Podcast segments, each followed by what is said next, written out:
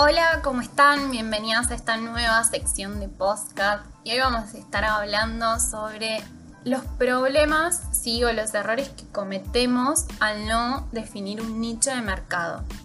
Bien, yo sé que no es fácil elegir uno eh, o inclinarnos por un nicho. De hecho, siempre digo que tenés que tener la flexibilidad de que en el tiempo es posible que tengas que cambiar de nicho si tu negocio va mutando, vos tenés que cambiar de nicho, ¿sí? Pero, ¿por qué esto termina siendo tan importante para poder generar tus ventas? Eso es la... Em, los que siempre me preguntan. Antes me decían, Nelly, pero yo siempre vendí, sí, a todo el mundo. Y la realidad es que no. Cada vez eh, más el consumidor está mucho más selectivo, tu audiencia está mucho más selectiva y enfocarte en un nicho no hace que tus ventas disminuyan, sino que eh, tus eh, ventas aumenten porque te vas a especializar en algo, ¿sí? Porque aterrizas tu contenido, tu valor y tus productos a una audiencia mucho más específica, ¿sí? El nivel de la historia que vas contando a través de tus contenidos va a comenzar a tener sentido para esa audiencia y te va a ver mucho más estable, más confiable y te hace un producto atractivo para la compra. Bien, querer venderle o hablarle a todo el mundo no va más, no sirve, ¿sí? ¿Por qué? Porque cuando vos elegiste un nicho, se produce una conexión, ¿sí? Te van a ver como una experta al estar enfocada en algo más específico, te posicionás y ¡boom!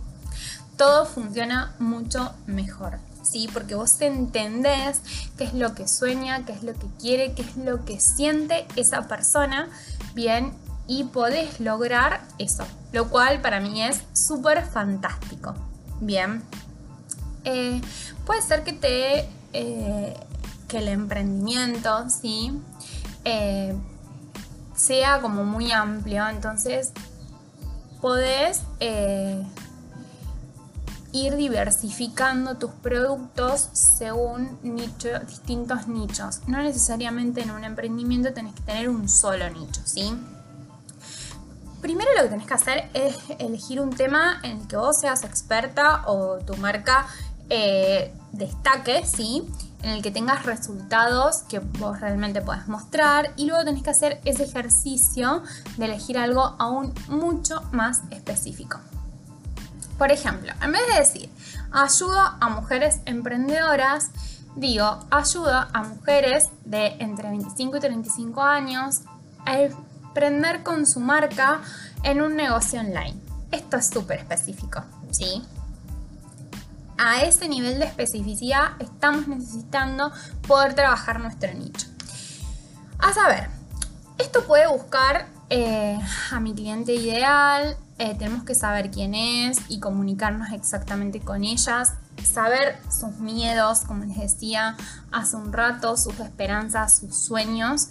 Eh, esto nos va a poder hablarle uno a uno a nuestra emprendedora y saber, o a nuestro nicho, perdón, y saber que sos la persona indicada para ayudarla, porque vos también estuviste en su lugar en algún momento y conoces ¿sí? todos los riesgos, los beneficios, los pros y los contras que eso conlleva.